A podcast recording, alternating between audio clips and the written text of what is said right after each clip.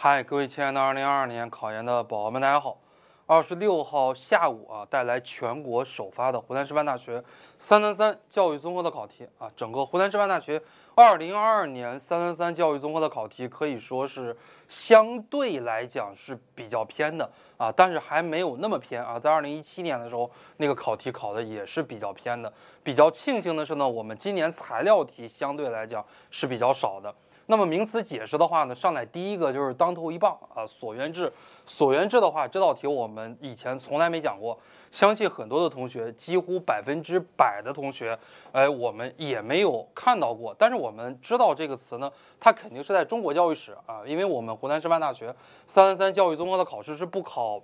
呃，在名词解释阶段，我们是不考教育学原理的。上来前两个，那肯定是中国教育史，对吧？我们一看什么什么制啊，这个大家可以想得到。要不然呢，就是科举制里边的一个什么小的制度；要不然呢，就是书院里边的一个什么制度啊。所以我们在答题的时候，你可以往书院里边去靠啊，或者说呢。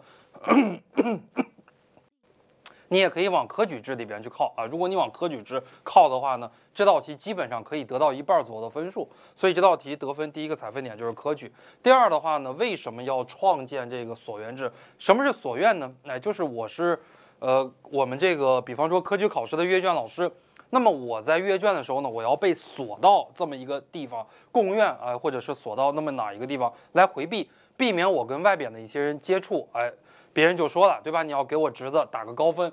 哎，让我侄子今年进中这个进士等等，就是要避免这种情况，保证我们科举考试的公平，防止科举考试作弊啊！如果你能答出科举制，又能答出防止科举考试作弊，又能答出贡院啊，那么这个就比较好。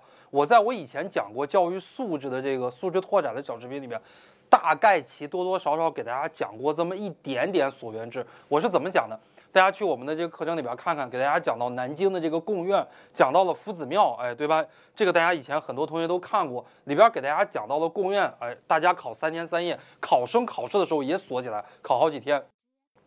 所缘制，如果你能往这个方面答，就是得满分啊！这道题的话，因为所有人答的都不好啊，你如果能够靠上科举制，靠上它的目的是为了防止徇私舞弊，就可以得满分了。第二点，今天第二点，第二点就比较简单了。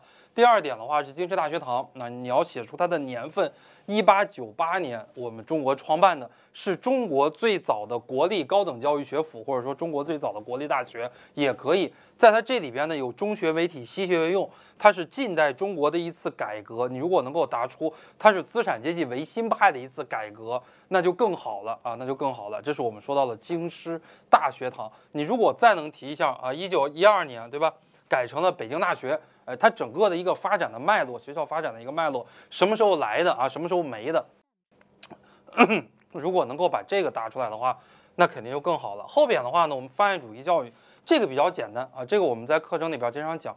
泛爱主义教育的话呢，就是巴西多的泛爱学校，呃，十八世纪后期德国的教育。泛爱就是一种人道主义的教育，既要重视儿童的智力、军事训练以及国家管理啊，又要重视儿童的幸福健康。对于社会是不是有贡献等等，摆脱了宗教控制下的教派斗争，认为人的治愈啊在于发展儿童的智力，学习要广泛啊，泛爱学校，这个就是巴西多的这个泛爱学校啊，泛爱教育是一个意思啊，这是如果能达到巴西多，能够达到德国啊就可以了。名词解释四啊，四也是比较简单的。先行组织者，先行组织者是我们教育心理学的一道考题，先于学习材料性质啊而出现的一种引导性的材料。比方说，你可以举一个例子啊，梗概，它是一种引导性的材料。哎，我们看一个电影，看一个预告片呀，对吧？或者是看电视剧，看一个这种预告片呀，啊，都是可以的。它的概括程度呢更加的高，哎，它可以。呃，然后它有一个什么样的一个作用呀？可以帮助学生明确自己认知结构中的一些观念，以及对于新知识的促进作用。这是我们说到的先行组织者几个重要的采分点啊，大家尽可能要答出来。名词解释第五题啊，第五题是我昨天晚上考前一天带背里边谈到的啊，酝酿效应。呃，酝什么是酝酿效应呢？当一个人长时间思考一个问题得不到答案，百思不得其解的时候，这个时候先放下，可能过一段时间，哎，在自己的大脑中、潜意识中。呃，是在思考这个问题的，突然想到解决这个问题的简，那这是我们说到的酝酿效应。酝酿效应是比较简单的啊，这个我们经常讲的。废舍法，呃，那果不其然，湖南师范大学考了一道法案，考了一道法案的话，大家如果因为我们在冲刺班呀，包括在预测题里边没有给大家预测法案，因为我们知道一道法案的题只有五分，哎，你让学生背二三十个法案是没有什么任何的意义的。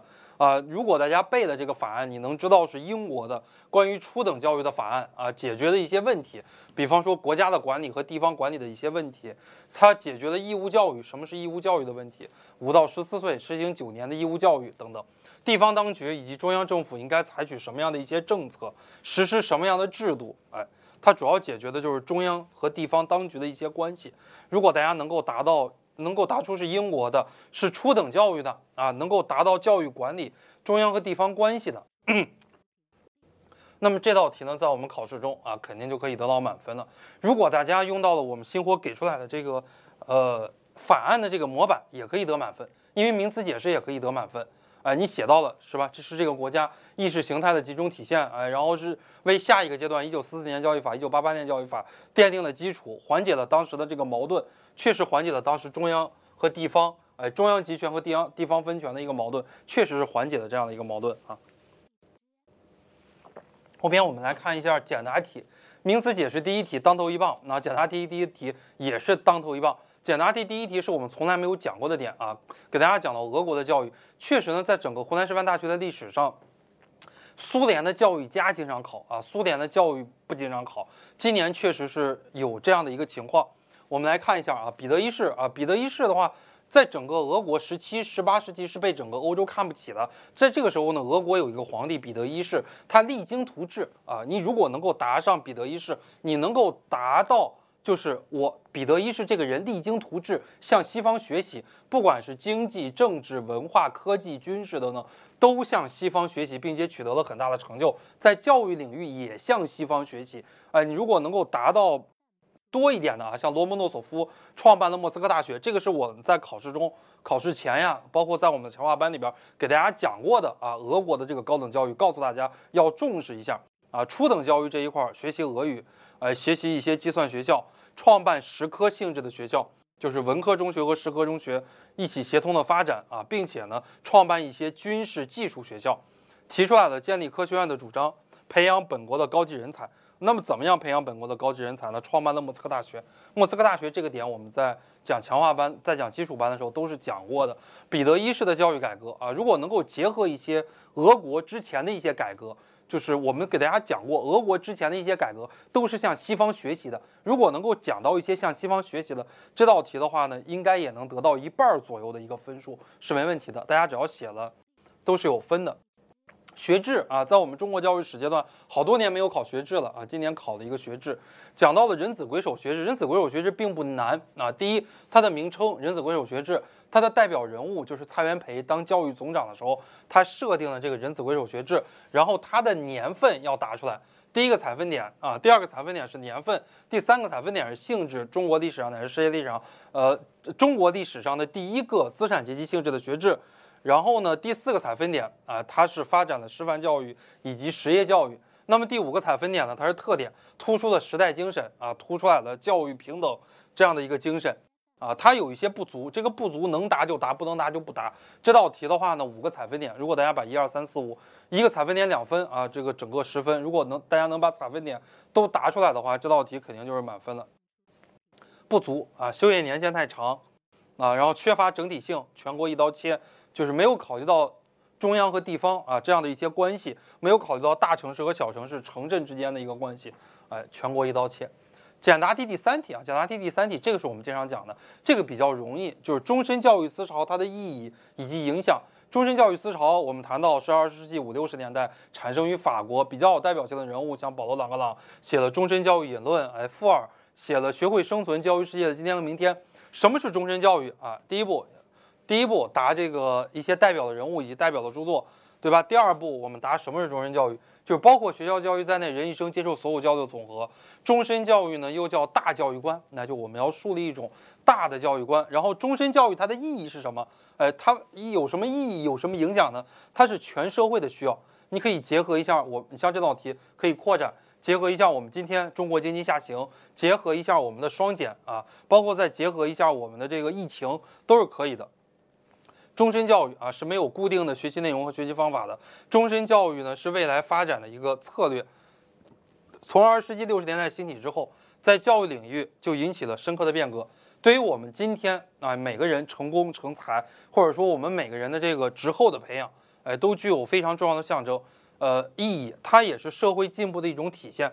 世界上很多国家把终身教育定为教育改革和教育发展的重点啊，这是终身教育。黄宗羲啊，黄宗羲攻其非是于学校。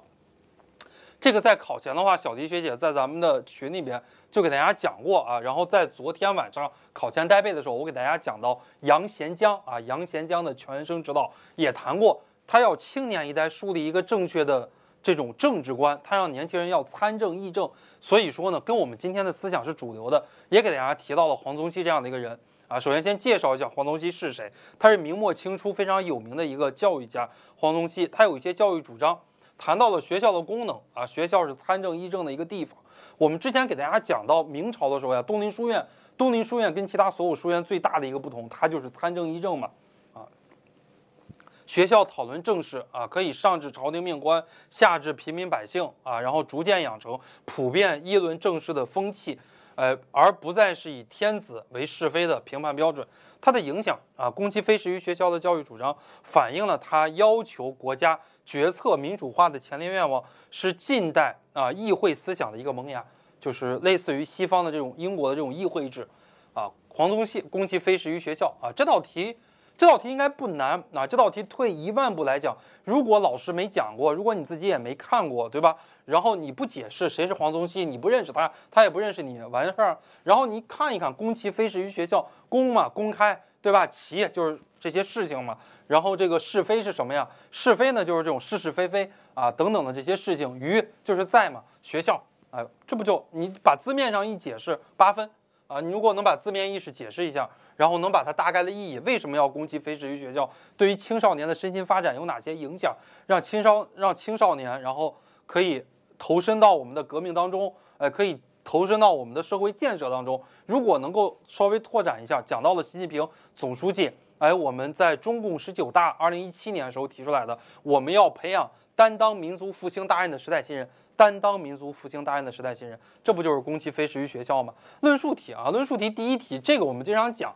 教育、生产、劳动相结合，这道题是比较简单的，对吧？它你首先要答这个分工，对吧？社会的这种分工造成了人的片面发展啊。第二步就是答当这个资本主义大工业生产达到顶峰的时候，就会为人的全面发展提供的可能。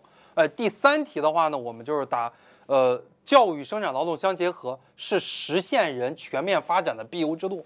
这里面主要的一个意义啊，就是实现人全面发展的必由之路。这也是我们说到的啊，内涵，然后意义、实质是什么？教育、生产、劳动相结合，结合一下今天的劳动教育也可以，结合一下今天二零一九年习近平总书记提出来的，我们要德智体美劳全面发展，这个也可以啊，这个也可以。整道整道题的话，论述题，这道题我认为是论述题里边最为简单的，我们提的也比较多。我们在教育学原理里边讲到教育目的的时候，谈到。马克思主义关于，人的全面发展是我国教育目的的精神实质，给大家讲过，对吧？在讲外国教育史的时候，专门有一章就是讲马克思恩格斯的，也给大家讲过啊。我们来看一下论述题第二题，论述题第二题是一道材料题。这个材料题呢，它的大概意思是这样的，就是。一个学校里边啊，针对不同的节日，它有不同的活动，展开不同的主题班会。比方说清明节的时候，我们要扫墓，对吧？中秋节的时候呢，我们要团圆，哎，要去社区看望那些孤寡老人，跟他们谈心。重阳节的时候呢，我们要为家人做一些事情，做一些家庭实践活动。我们重视这种传统节日，这种文化，这种文化。所以这道题的一个利益是哪些呢？一定要结合文化来谈。对吧？我们的民族文化，民族的才是世界的。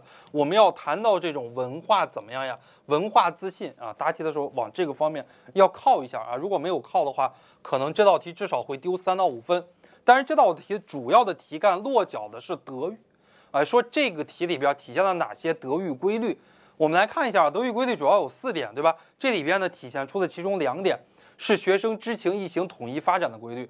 对吧？因为他知道，哎，我要看望孤寡老人，然后我的意识，我不要觉得那个呃那个那个养老院里边孤寡老人很脏，对吧？那些孤寡老人确实是没有办法自理，没有办法搞卫生，确实很脏。我的意志上我要克服的，行为上呢，我可能去帮孤寡老人擦擦身体啊什么的，哎，这都是可以的。呃，学生在活动和交往中学形成的这样的一个规律，呃，跟孤寡老人呀，包括主题班会呀，跟家人呀，哎，在不断的活动和交往中形成的这样的一个道德的一个品质啊，团圆的一个品质。如果呢，再能答一些德育原则啊，就是情境性的原则，或者说情感陶冶原则、情境陶冶原则，这道题如果不答这个的话，应该也会扣三到五分啊。所以说要结合这个啊，结合这个来答。最后的第二问谈到了运用这些德育规律有哪些基本的要求，重视学生知行意行统一发展，对吧？重视理论与实践相结合，然后重视交往性啊，让学生在活动和交往中来进行。呃，重视集体性，重视公益性，对吧？不要说去孤儿院那个去那个养老院看一下孤寡老人，对吧？结果赚两百块钱，跟老人要了个两百块钱的红包啊，这个肯定是不行的。所以这些呢是要注意的。这是我们说到论述题的第二题啊。后边我们来说一下论述题的第三题啊。论述题的第三题也算是一个小材料题。这个小材料呢谈到了深化新时代教育评价总体方案。我们在新火的教育热点课程里边类似的这种。呃，就是我们颁布的这种文件，这个不能说是法案吧？这个中国不能说是法律。这个颁布的教育部的这种文件里边，我们讲了好多好多，就是讲到了一个转变。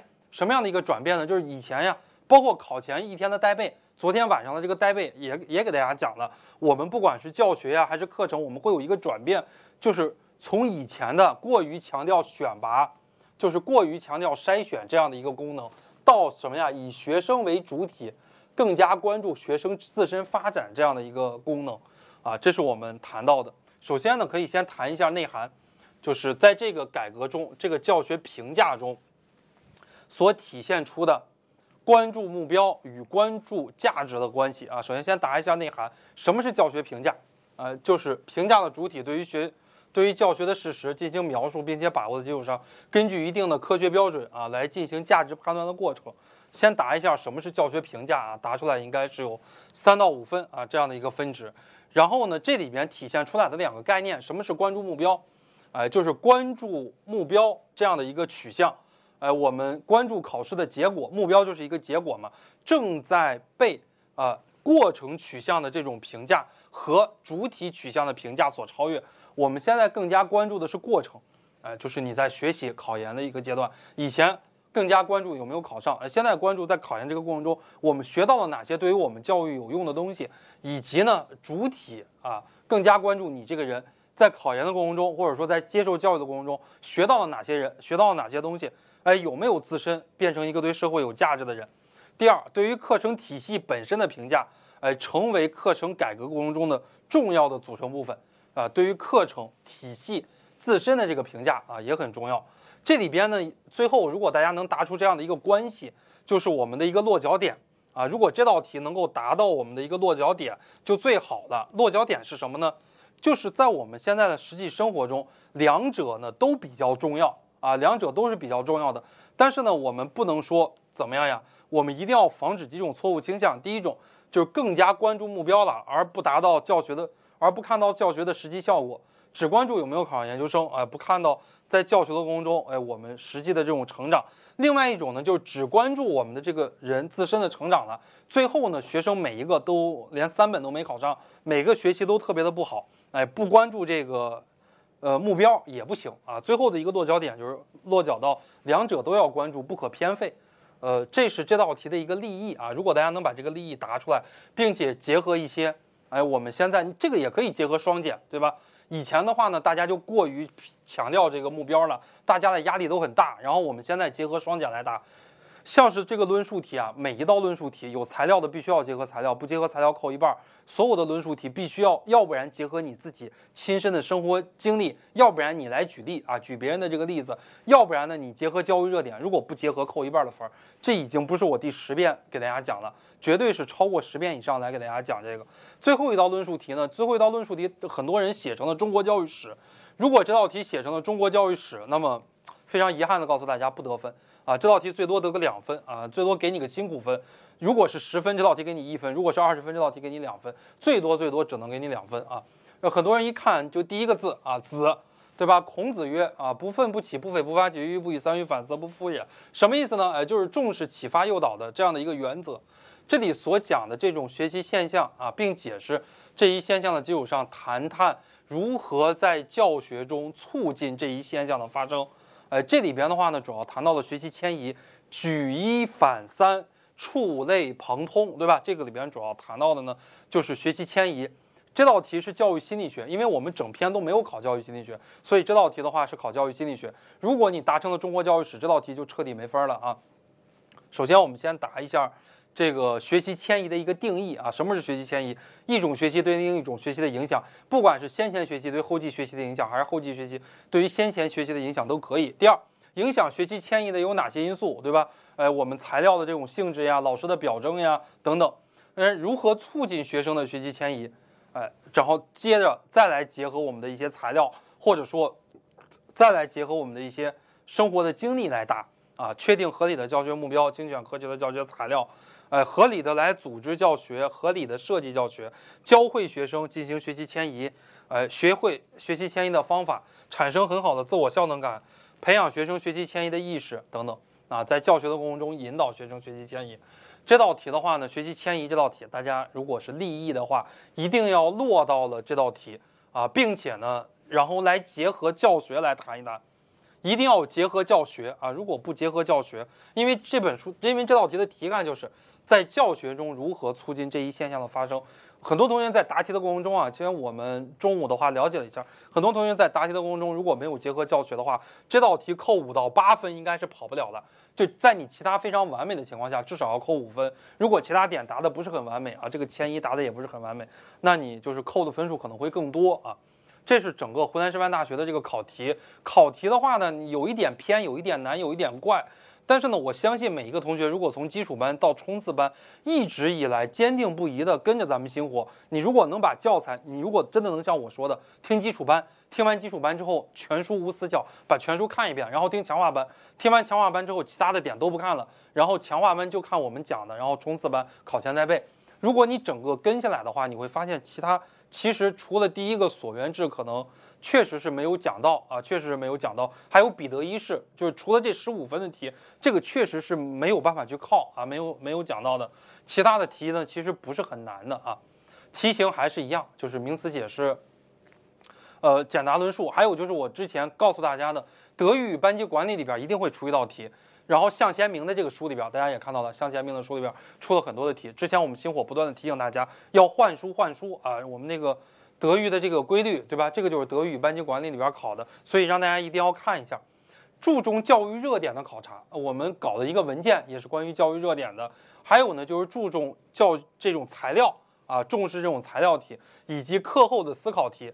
课后的思考题，你像马克思那道题，马克思教育生产劳动相结合，那个就是课后思考题啊。知识基础知识是主体啊，能够拉开你与其他人这个差距的这个关键。我们这个至少有一百二十分，还是比较基础的题，能够在书上找到这个原题的，所以书本还是重中之重啊。高频考点还是没有变啊。比方说我们考到了学习迁移啊，考到了德育呀，考到了教学过程中的等等等等这些东西呀，对吧？这些教育家这些人物啊，教育家和教育人物有一点点变，但是中国教育史里边啊，中国教育史、外国教育史的这些人物。呃，没有考察那种重点，孔子呀、杜威呀，没有考察这种重点。其他的一些高频考点的话，还是没有过时的。今年的考题呢，虽然是比较偏啊，但是大家呢不要过度的去害怕，因为以前二零一七、二零一八年的这个考题也比较偏。后来的话，一九、二零、二一考题就是中规中矩了。考题的话呢，如果是偏，大家得分整体是比较高的。你像我们那几年新火的很多学生。考一百二、一百三、一百四的都有，一百四十多的也有，一百四十三、一百四十四的也有。到去年的话，考题反而比较容易啊。去年如果大家报过星火的班，你知道的啊，这个考完试之后，所有的题都是我们预测卷还有考前带背的这个原题。那就是往往平时湖南师大出题比较难的时候，大家的得分本来还比较高啊。就是去年的话，呃，湖南师大题比较简单，大家的得分反而还比较低。去年很多同学考一，很多同学考四百多分。教育综合上一百二的都很少啊！你看，不信你报的 VIP，报的 SVIP，你可以问你的学姐，很多学姐教育综合考一百一十多，还不到一百二十分。这就是说，当题难的时候，给分往往会比较简单。大家呢就是在估分的时候，如果大家结合自己的情况估分，我们可以给自己多估一点分都没问题的。那么最后告诉大家啊，十二月二十七号晚上八点，在我的微博里边有考后指导课，告诉大家怎么准备复试和调剂。那我们关于湖南师范大学的真题解析，我们就给大家讲到这儿。我们希望大家所有的人都可以圆梦桃子湖。我在我的母校湖南师范大学等着大家，谢谢大家。